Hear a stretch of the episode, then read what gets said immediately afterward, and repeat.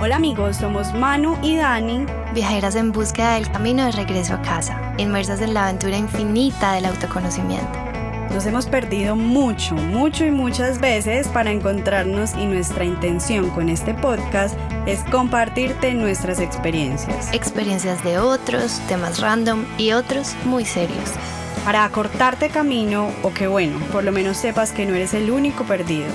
Así que ajusta tu cinturón de seguridad, ponte cómodo y disfruta de este viaje.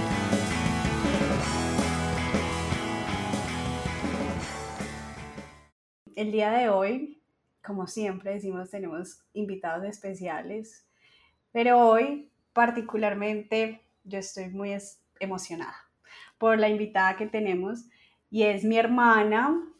mi hermana Carolina Giraldo García.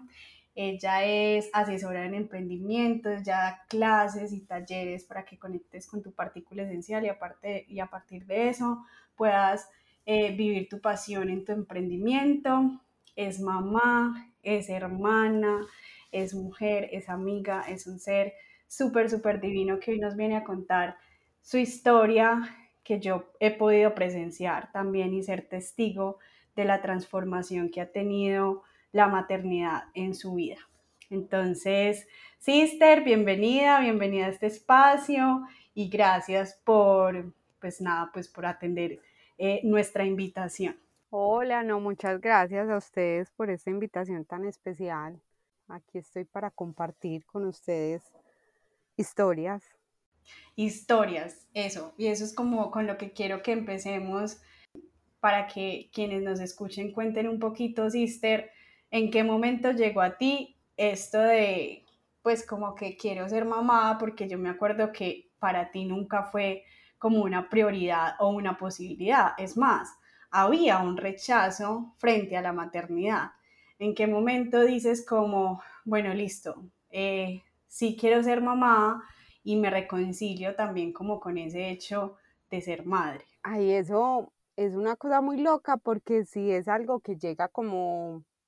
como de la nada, o sea, literal es como si se prendiera un bombillito en uno y uno dice como, como ay, creo que, que ya sí quiero ser mamá. Como tú dices, no era mi prioridad, no era algo que yo quería, de hecho, en algún momento de la vida me negué y dije no quiero hijos y no los quiero y no los quiero y no los quiero, pero la vida también me fue llevando como por otros caminos y como por otras cosas y me y no sé, cuando ya tenía como, llevaba como un año de casada, mm, varias amigas empezaban a tener hijos, a mí los niños siempre me han gustado y, y, no sé, como que al ver que mis amigas empezaban a tener hijos, empezó como a despertar ese, ese de pronto instinto maternal, aunque cuando quedé en embarazo de mi primer hijo, digamos que yo sí quería y yo, yo quería ser mamá, ya estaba segura y dispuesta, pero era más mi esposo el que me decía, bueno, ya, ¿qué más vamos a esperar? Quiero, pues ya, busquemos pues un hijo. Y yo era como, ay, Dios, Dios, bueno, está bien, sí. Y, digamos que no fue presión de él, de él que tenía que ser ya porque yo no quería, sino que de pronto en el fondo sentía como miedo, yo no sabía pues como miedo qué o sí, o que en el fondo sabía que la vida iba a cambiar como tanto y, no estaba tan preparada, aunque quería, entonces era como un encontrón ahí de sentimientos, pero, pero finalmente fue algo que se encendió en mí, o sea, fue como que hicieron un botón que se prende y se apaga. Así lo puedo como definir, pero no hay como algo en específico. Empezó a pasar con el paso del tiempo. Claro, y yo sé que todas las mamás dicen, ay, el momento más feliz de la vida fue cuando naciste. Yo me acuerdo que tengo una tía charrísima que dijo, a mí no me digan eso, o sea, yo estaba sudada, adolorida, eh,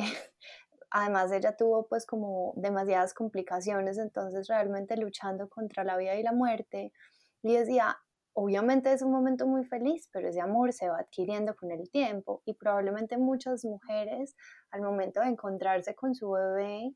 pues no sientan ese amor idealizado. Eh, y que todo es maravilloso, sino que también se encuentran con otras cosas que siento que no nos han contado. Y quisiera que tú nos cuentes cómo fue ese proceso con la llegada de Pedro. Pues, Manu, literal, eh, eso no es amor a primera vista. Pues eso que dicen como, ay, no, y lo vi, me derretí de amor, pues por lo menos a mí no me pasó. Y si, si es un amor que crece de forma exponencial con el tiempo, pero, pero es que de un momento a otro tú eres una persona completamente vulnerable al a cargo de un, ser humano también vulnerable. Entonces es como que es como encontrarse una realidad, es enfrentar un montón de miedos que uno ni siquiera sabía que estaban ahí, o de pronto sí, pero no era consciente de, eh, de todos esos miedos. Y, y, particularmente en mi caso fue, fue como abrir un, un hoyo negro en el que me metí para poder encontrar como un montón de respuestas que, que tardaron varios años en llegar,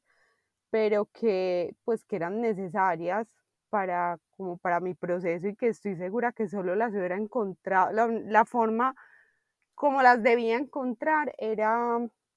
a través de la maternidad, pero eso que es amor a primera vista y que uno se derrite de amor, pues, y, y la mejor, y la cita ciega es más linda, pues, puede que haya mujeres que sí les pase, pero sinceramente en mi caso no fue así, o sea, a mí me lo entregaron y, y entró un pánico en mí que no supe ni siquiera controlar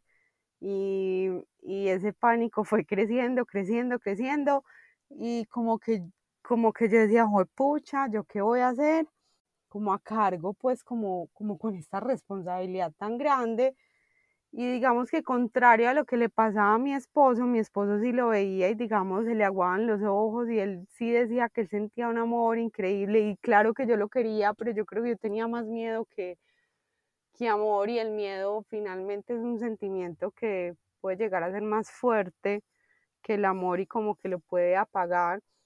Eh, por ahí cuando Pedro ya tenía como cinco días de nacido, yo sí lo vi, como que sí me aguaron los ojos y me acuerdo que él me dijo, pues ya era hora. Y yo, ¿cuál ya era hora? Dame mi tiempo, que yo voy, voy con calma, pues yo estoy acá apenas como aterrizando en lo que está pasando, porque claro, eh, uno lo tiene nueve meses en la barriga, uno lo siente todo, pero ya sale y es como, ¡Ah! Dios, ¿y ahora yo qué hago? Pues es una cosa muy loca. Sister, y yo que estuve al lado de, esta situación loca, que me acuerdo también, Pedro llegó para ser un gran maestro, no solo contigo, sino a nivel familiar. ¿Qué sientes tú que detonó la maternidad en ti para atravesar como ese proceso de sanación? ¿Cierto? Como que sé que después del nacimiento de Pedro y el parto y, y todo el tema del posparto, hubo como muchísimas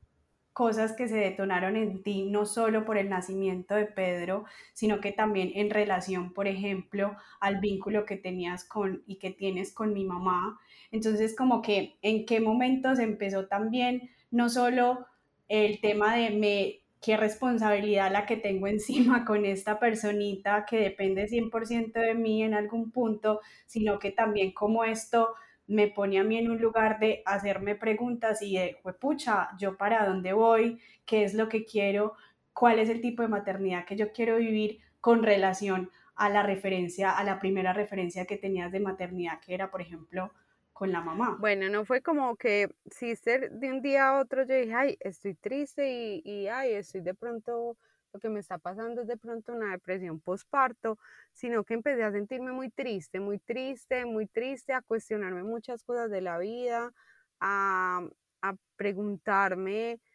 pues como yo qué, y como a sentir un vacío muy grande, me sentía muy mal porque yo decía, ¿cómo no puedo estar completamente feliz si tengo, pues si tengo un ser muy lindo en mi vida, que es Pedro,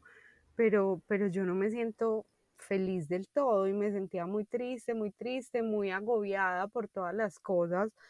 que pasaban como en mi vida en ese momento. em, no sabía qué iba a hacer de mí, yo decía, pues, y entonces ahora yo qué me voy a dedicar porque la empresa en la que trabajaba la vendí un mes antes de que Pedro naciera y entonces también como esa incertidumbre de qué voy a hacer, cuando, pues qué voy a hacer porque no quiero ser mamá 100% del tiempo. Entonces, pues como queriendo cuestionar muchas cosas y empezó a crecer un vacío muy grande en mí, a sentirme muy sola, a pesar que estaba acompañada, a pesar que yo pues tenía a mi esposo, a mis papás, a mi hermana, yo me sentía muy sola, muy sola, con muchos deseos de llorar, de llorar. Y, y entonces empecé a, a pensar, bueno, esto no es normal, o sea, esto no es normal. Nunca busqué ayuda como diciendo estoy deprimida, por favor ayúdenme, pero sí busqué mucha ayuda de otras formas, o sea, busqué ayuda como en terapias, eh, estuve en el diplomado El Amor es Hoy, hice retiros con ustedes y empecé a darme cuenta que lo que estaba pasando es que la maternidad había detonado en mí como esa necesidad de llenar muchos vacíos que de pronto le quedaron a mi niña interior. Entonces empecé a ser consciente que lo que pasaba y lo que me tenía triste no era que Carolina, la mujer de 33 o 34 años que tenía un hijo, era la que estaba triste, sino era Carolina, la de 5 años, la que estaba triste por cosas que le faltaron e-, en, su niñez. Entonces, digamos que fue un proceso muy bonito de entender que lo que necesitaba era yo abrazar a mi niña interior para estar bien y poderle transmitir eso también a mi hijo. Entonces empezó ahí como un proceso un proceso largo de casi dos años de entender de dónde provenían esos vacíos, de dónde provenía esa tristeza tan grande, qué era lo que realmente yo quería y necesitaba. Y digamos que al final yo lo pude definir como que el miedo que yo sentía y la tristeza que yo sentía era como que era como si la niña de cinco años se hubiera convertido en mamá de un bebé de meses, entonces éramos dos seres vulnerables, enfrentando la vida, solo que yo tenía que comportarme como un adulto para cuidar al chiquito, pero yo en algunos momentos me sentí más vulnerable que él. Entonces, eso fue como lo que pasó y fue un proceso largo, fue un proceso que pues no fue sencillo llegar a las respuestas, esas respuestas no llegaron pues como de un momento a otro, sino que fue mucha búsqueda y de entender muchas cosas y entender que tenía que sanar como muchas cosas de la relación con mi mamá en el sentido de aceptar que fue, que todo lo que ella hizo lo hizo desde el amor, desde su profundo pues amor hacia mí y, que ella hizo lo mejor que pudo con la información que tenía y que al final de cuentas, y hoy pues lo digo con un amor profundo, es el mejor ejemplo que pudo haberme dado para ser la mamá que hoy yo soy. Claro, me encanta todo el análisis que haces frente a realmente llegó Pedro y lo que hizo fue mostrarte esas heridas de esa niña y también de valorar todo el trabajo que hizo tu mamá en el proceso pues de, educarte.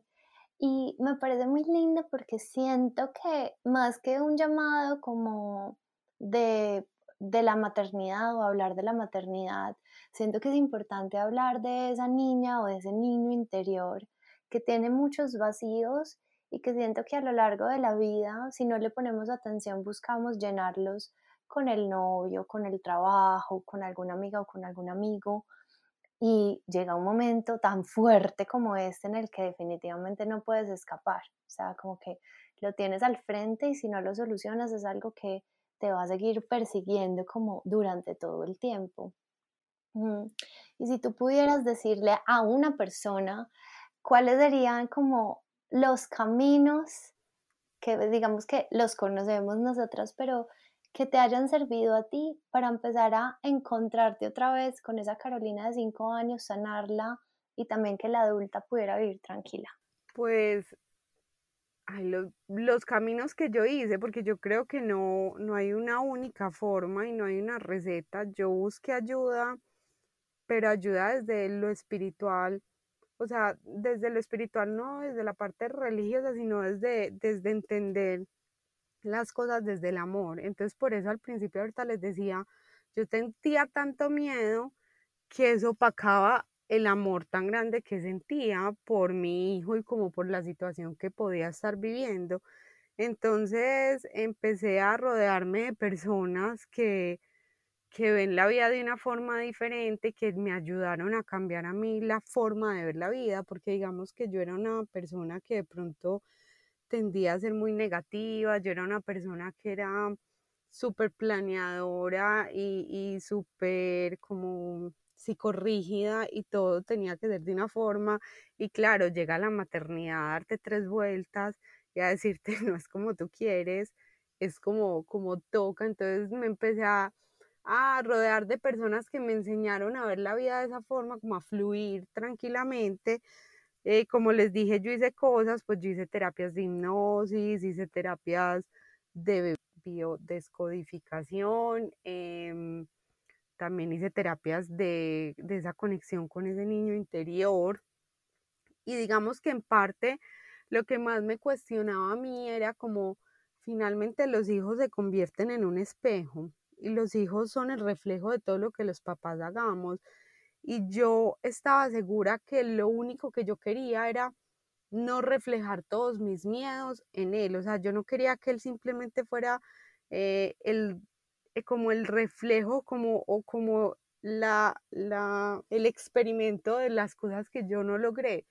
Yo quería empezar a lograr cosas en mí para que al final ese fuera el reflejo que se diera en él. Entonces digamos que por eso yo digo que tenía que ser a través de la maternidad,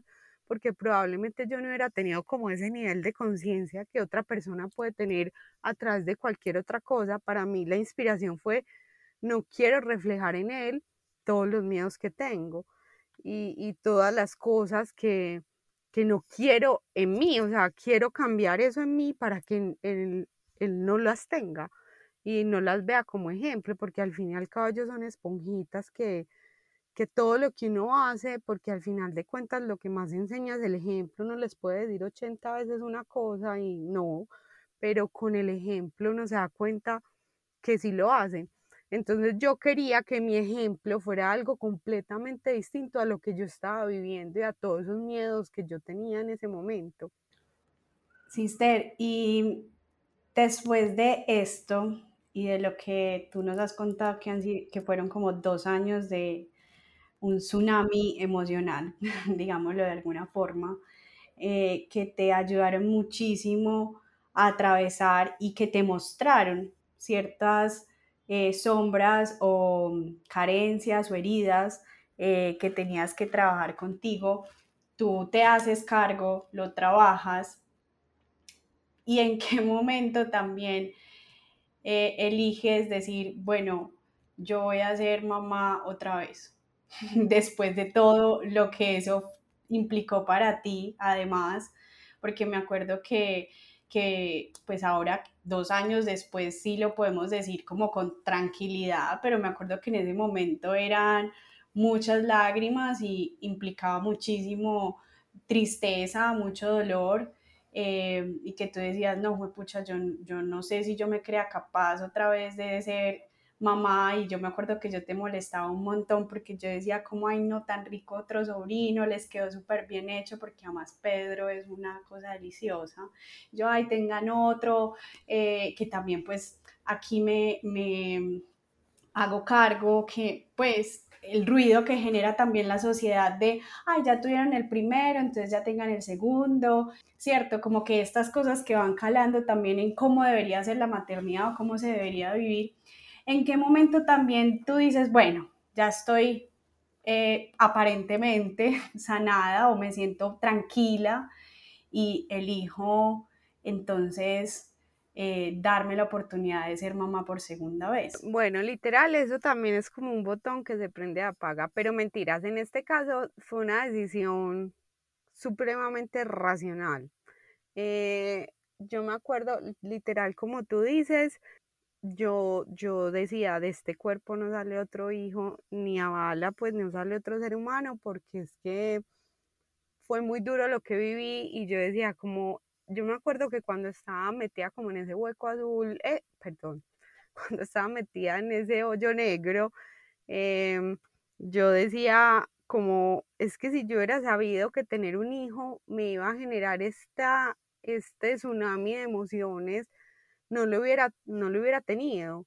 Pero también después decía, pero siquiera no sabía y lo tuve porque si no hubiera sido así, pues nunca probablemente hubiera como sanado todas esas cosas. Pero entonces en el momento como de la depresión,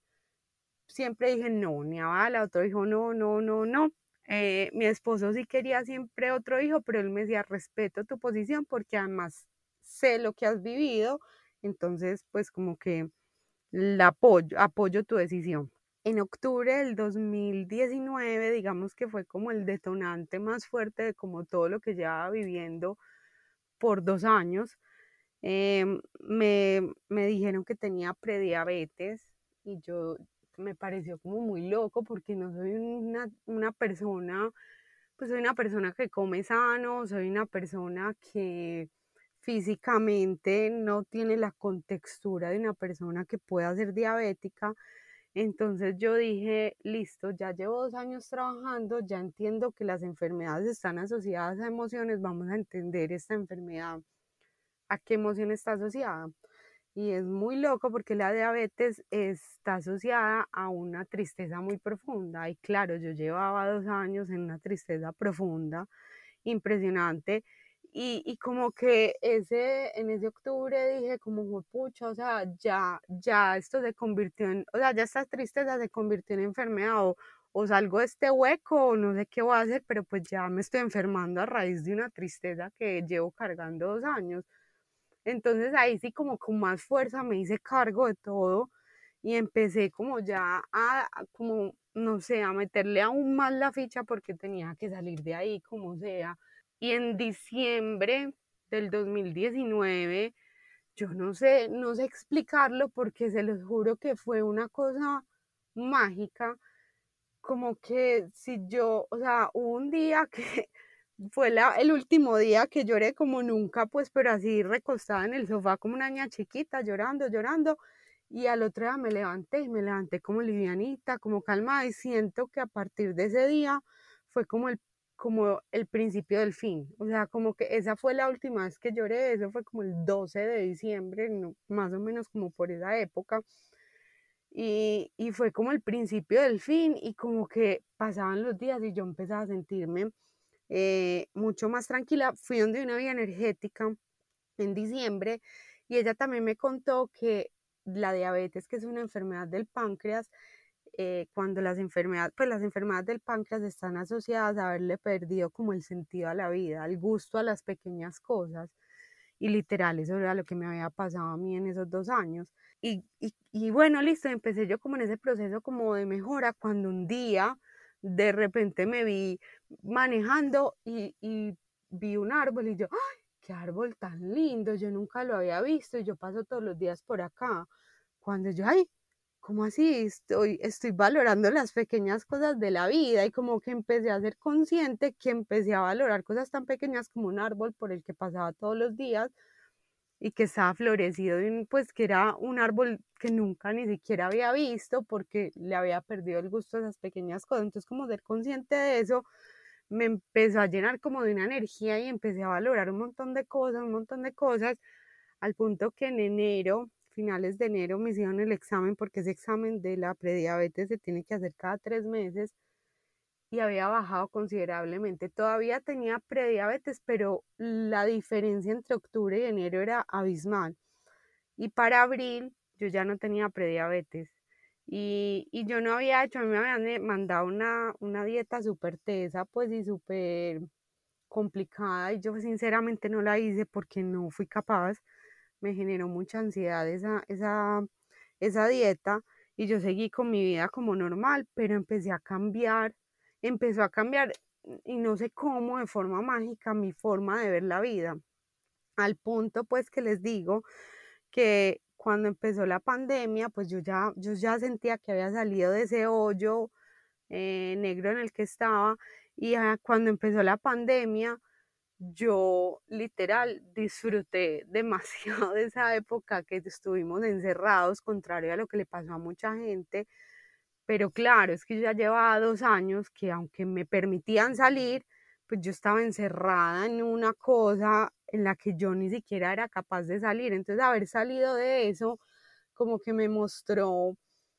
me mostró que que al final de cuentas siempre hay una luz. Entonces, digamos, respondiendo a tu pregunta, Sister, cuando, cuando empezó como, cuando decidí otra vez tener un hijo, digamos que yo, contrario a lo que dices, como esa presión social, no tuve un hijo pensando en que, ay, pobrecito, ¿cómo le vas a dejar solo? Y mucha gente me decía, no, ¿y cómo le vas a dejar todo toda la carga a tu hijo cuando estén viejos. Y yo decía, ¿cómo así? Es que yo no estoy teniendo hijos para que me cuiden de viejita, yo no estoy teniendo hijos para que me acompañen, yo estoy teniendo hijos para que vuelen, pues, o sea, nunca, nunca pensé eso. Y yo dije, no, y, no. Y, yo decía, claro, yo tengo hermanos, hermanos es lo máximo, yo, es, es una sensación muy chévere, pero pues, pero no conozco tampoco el primer hijo eh, em, único que viva frustrado pues por no tener hermanos, entonces como que no era algo que me, que me motivara pues más un tema social. Pero eh, por ahí en marzo del 2020, abril del 2020, como que se volvió a prender ese bombillito, ese bombillito que, que se prendió cuando con Pedro. Y, y entonces yo ahí empecé como a cuestionarme, bueno, ¿será que quiero otro hijo? ¿Será ¿será que, es lo que quiero? Y empecé a preguntarme mucho, de hecho hice como muchos ejercicios de escribir por qué quería otro hijo, cuál era la razón, se lo pedí a mi esposo, escribe tú por qué quieres otro hijo. Y digamos que al final la conclusión más grande para mí, más allá de que sea un hermano para Pedro, de, de ser una familia más grande, más allá de como todas esas otras cosas, la conclusión más grande para mí fue estoy preparada para montarme en otra montaña rusa. Y no sé qué me traiga, o sea, no tengo ni idea qué va a pasar cuando nazca Tomás, pero ya no tengo miedo porque al final de cuentas sé que lo puedo lograr. Entonces, entonces es como eso, fue como que esos dos años en los que estuve muy triste también enfrenté un montón de miedos porque entonces no fue solo el miedo como a la maternidad, fue el miedo a enfrentar un montón de cosas también en aspectos personales y profesionales, que por ejemplo yo me moría del susto hablar en público y me llamaron para una conferencia y muerta del susto dije que sí, pero yo dije, pues si quiero reflejarle a mi hijo autoestima y mostrarle que él es capaz de hacer cosas, pues tengo que empezar por ser yo capaz de hacer cosas que me dan miedo. Entonces empecé como en ese proceso de enfrentar un montón de miedos, un montón, un montón, un montón. Y, y, como que ya no me da miedo enfrentar miedos, pues, o sea, ya no me da miedo lo que se pueda venir con Tomás, que con seguridad va a ser un montaje y una cosa muy loca porque son dos hijos y, y también siempre, y soy consciente que no sé el posparto de este, de este embarazo que me va a traer,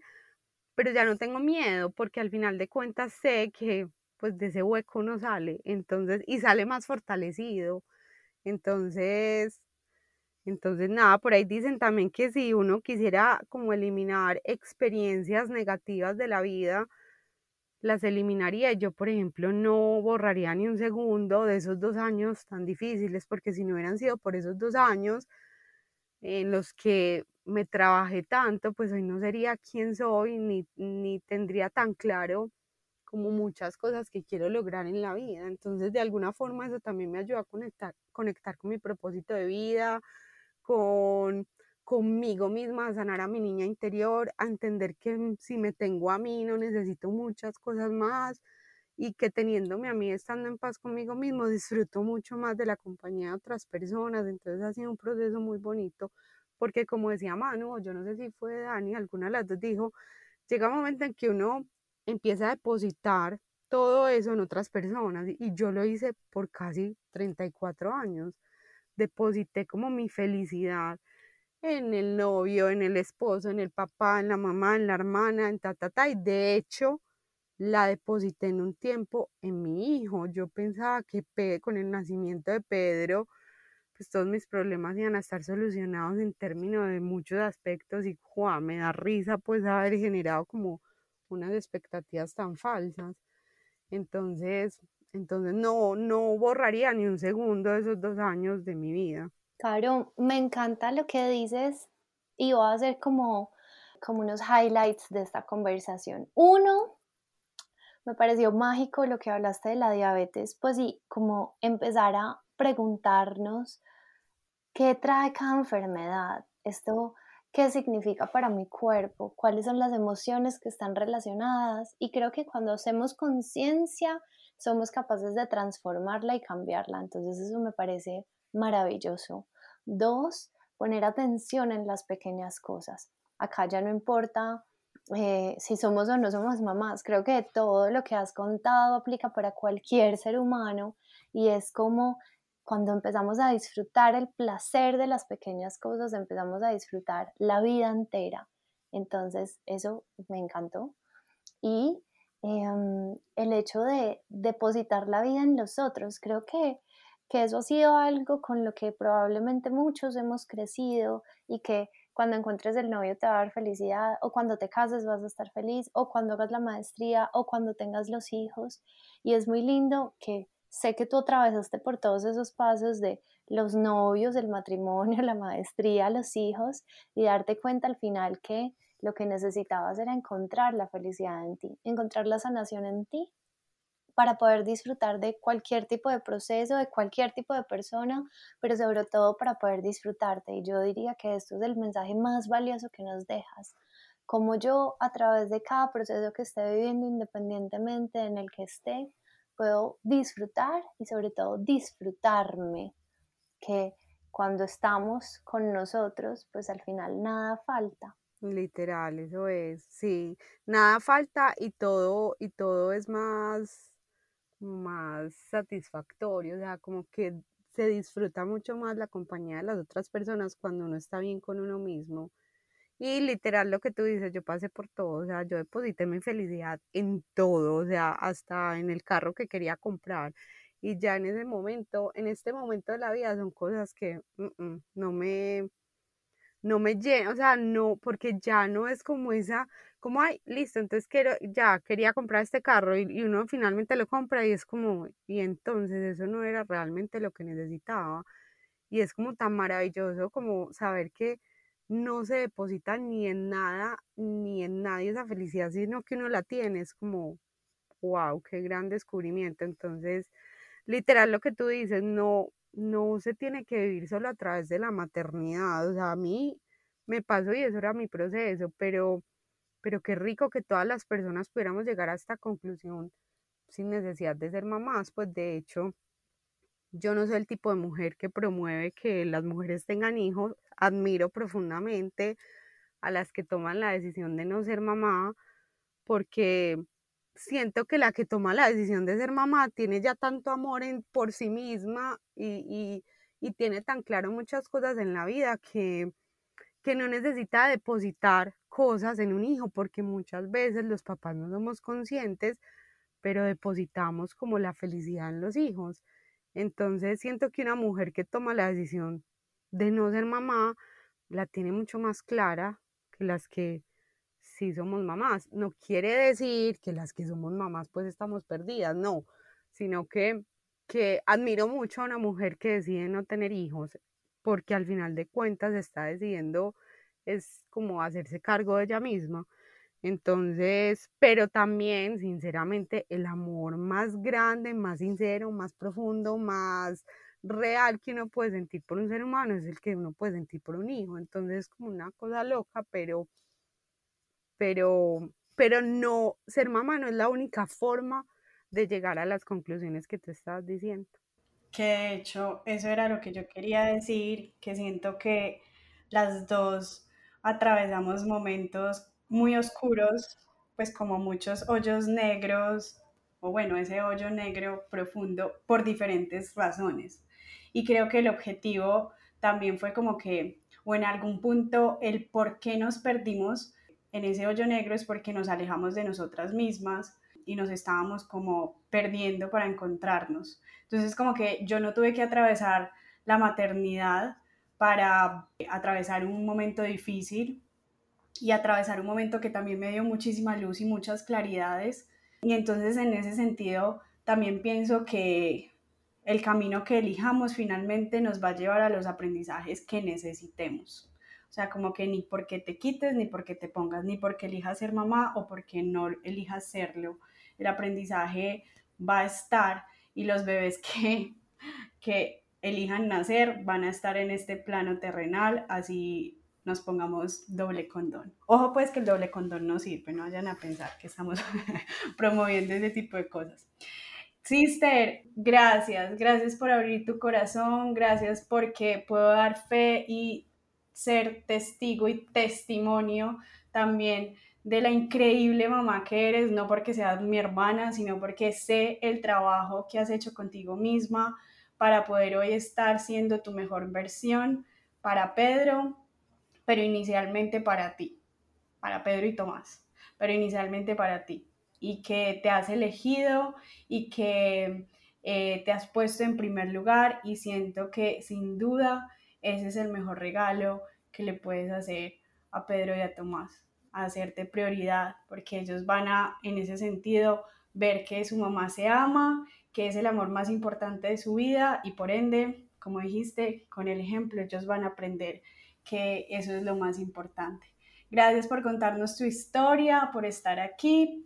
dónde te pueden encontrar, por ejemplo, las personas que también quieran una asesoría en emprendimiento. Bueno, no, gracias a ustedes por esta invitación tan hermosa y tan maravillosa. Es la primera vez que hablo tan abiertamente de este tema y me encanta porque ya puedo hacerlo con mucha tranquilidad eso también es un, un buen indicio que el tema está completamente sanado. Y bueno, los que quieran contactarme como y y hablar sobre emprendimiento, que es otra de mis pasiones, pueden encontrarme en Instagram como arroba boatil-bajo. Ahí estoy para lo que necesiten en todo el tema de emprendimiento y si otra mamá quiere que hablemos de este tema, también me encantaría porque,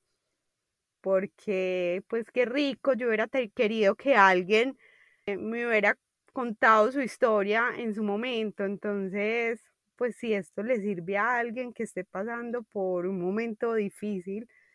eh, por la, después de pues en la maternidad, pues qué rico poder ayudar de alguna forma. Muchas, muchas gracias, Sister. Y ya saben, la pueden encontrar en arroba boatil-bajo y a nosotras en arroba conecta con. Abróchense el cinturón de seguridad porque este viaje continúa.